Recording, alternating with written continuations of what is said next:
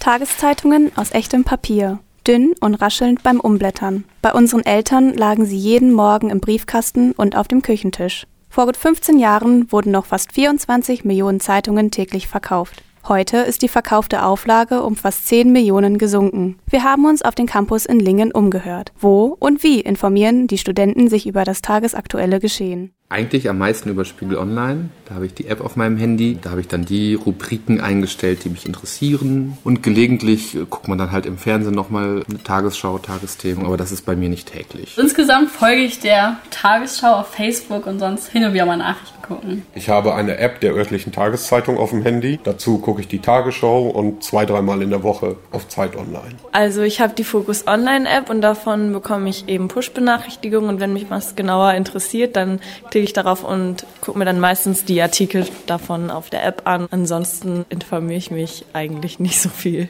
Geld ausgeben für eine gedruckte Zeitung das ist Schnee von gestern. Wir haben uns daran gewöhnt, dass Informationen jederzeit, überall und kostenlos verfügbar sind. Das hat großen Einfluss auf die Printverlage und auf die Arbeit der Zeitungsjournalisten. Einer von ihnen ist Stefan Werding, Redakteur bei den Westfälischen Nachrichten in Münster. Wir bekommen natürlich den Rückgang zu spüren, weil die Einnahmen bei Tageszeitungen deutlich zurückgehen. Weniger Auflagen heißt natürlich auch, dass wir weniger Geld verdienen mit dem, was wir tun. Und natürlich ist es auch so, dass das Geld, was der Verlag mit Arbeit einnimmt, auch nötig ist, um anständige Recherche leisten zu können und die Arbeiten machen zu können, die von uns als Journalisten erwartet werden. Die Printverlage haben die Entwicklung lange Zeit verschlafen. Sie haben ihre Inhalte kostenlos ins Internet gestellt, ohne daraus geschäftsfähige Modelle zu entwickeln. Wozu Zeitungen kaufen, wenn ich online mit einem Klick jede Information bekommen kann? Gibt es einen Ausweg aus diesem Dilemma?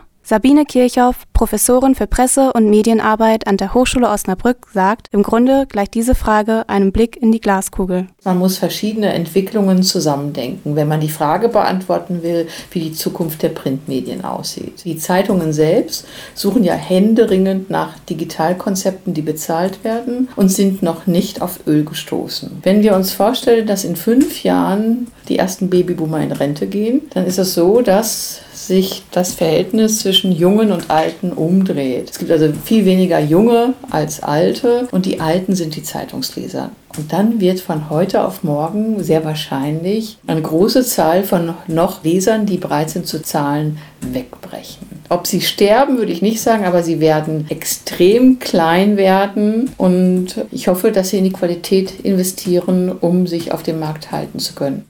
Also klar ist, aus ihrer Komfortzone in der Papierwelt sind die Printverlage schon längst herausgeflogen. Die Digital Natives, die sich bereits von klein auf an die Online-Welt gewöhnt haben, sind vor allem dort unterwegs. Der demografische Wandel erledigt den Rest. Die Zeitungsleser oder, um Kirchhoff zu zitieren, die Babyboomer sterben aus und die Jugend informiert sich fast ausschließlich über das Internet. Diese Entwicklung wird insbesondere durch die Prognose der Bundeszentrale für politische Bildung deutlich. Sie zeigt, dass im Jahr 2060 jeder Dritte über 65 Jahre alt sein wird. Der Journalist Stefan Werding berichtet, wie die westfälischen Nachrichten auf die Zeitungskrise und den demografischen Wandel reagieren. Wir reagieren auf den, auf den Rückgang der Auflagenzahlen im Print natürlich, indem wir auch unser digitales Angebot erweitern. Viele Printkollegen haben auch lernen müssen und auch gelernt, digitale Inhalte zu produzieren und auf den Markt zu bringen. Also das ist ein tägliches, präsentes Thema bei uns. Auch bei der Themenauswahl zum Beispiel, dass wir natürlich nicht mehr nur in so einer Printwelt denken, sondern auch viele, viele Anregungen zum Beispiel für Themen aus, aus sozialen Medien aufnehmen und die dann auch bei uns eine größere Rolle spielen.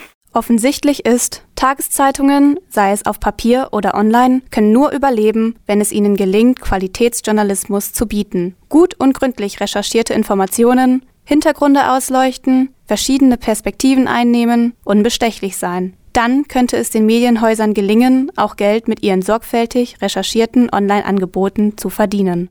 Ich könnte mir vorstellen als Alternative, dass angesichts der Entwicklung, die wir jetzt haben mit den sozialen Medien, dass es in Europa ähnlich wie in den USA zu einer vermehrten Akzeptanz von Qualitätsmedien kommt. Im Moment erleben wir ja in den USA, dass die Medien wieder mehr denn je nachgefragt werden, was mit Trump zu tun hat. Da die Fake News mittlerweile auch ein legitimes Mittel sind, um Wahlen oder Wähler zu beeinflussen, kann es durchaus sein, dass auch der Nach seriösen Informationen in den nächsten Jahren wächst. Das kann man heute nicht voraussehen, aber diese Entwicklung wäre auch möglich.